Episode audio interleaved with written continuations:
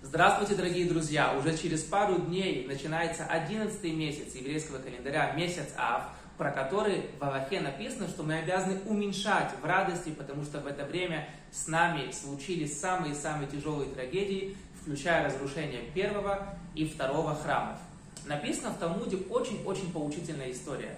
Талмуд рассказывает, как Раби Акива и остальные мудрецы, Раби Тарфон, Раби Лозур, шли вместе в пути, и они увидели где-то вдалеке большой-большой карнавал, большая-большая какая-то гулянка, много музыки, много выпивки, и все-все-все радуются.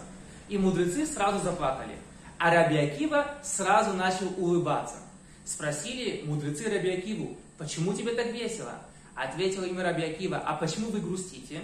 На что они ему сказали? Что мы, которые служим одному Богу, нашему Создателю, мы в изгнании, у нас разрушен храм.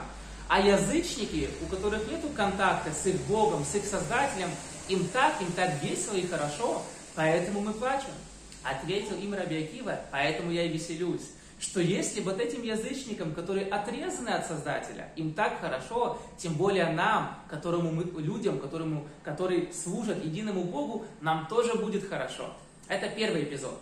Второй эпизод, очень известный, Талмуд рассказывает, как Рабиаки вошел с теми же мудрецами на Храмовой горе, возле Храмовой горы, и они увидели, как из обломков нашего храма прошла лисичка, и начали плакать.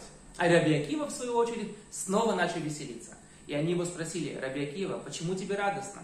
А он их спросил, а почему вам грустно? И они сказали, разрушен храм, в святая святых, куда мог заходить только самый святой человек, первосвященник Йом-Кипур, там бегает лисица, это так больно. Сказал им Раби Акива, поэтому я и радуюсь, что написано, что есть два пророчества. Первое пророчество, и будет вспахан Сион, разрушен будет Иерусалим, и разрушен будет храм.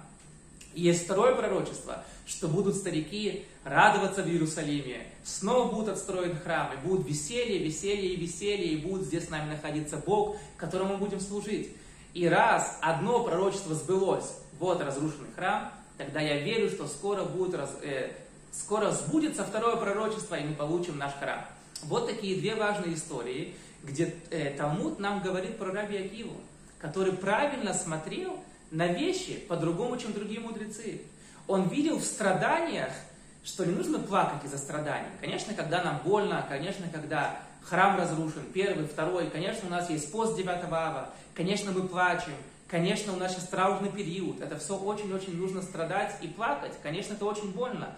Но с другой стороны, страдание это хорошо. И если сейчас храм разрушен, и ты правильно сделаешь раскаяние, и ты сделаешь чуву, и ты правильно воспримешь эти страдания, и ты поднимешься вверх, ведь почему Всевышний дает нам страдания? Чтобы мы могли вырасти.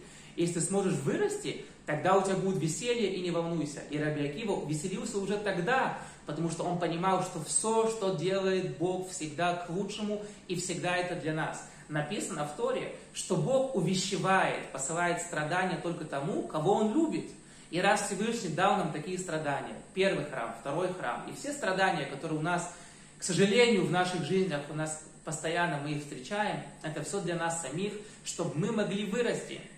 И если мы правильно будем относиться к нашим испытаниям и к нашим страданиям, мы обязательно сможем взять, вынести правильный урок из поведения Всевышнего с нами, с его детьми, и мы сможем вырасти. Поэтому Рабиакива веселился, и я желаю нам пройти этот период, важнейший-важнейший период, э, начала месяца Ав, сам пост 9 Ава, прожить эти страдания, пережить их еще раз, понять, какие уроки мы можем вынести, и помнить, что всегда все страдания, все испытания, которые Всевышний, наш Отец, который любит нас бесконечно, нам посылает, это только для нас самих.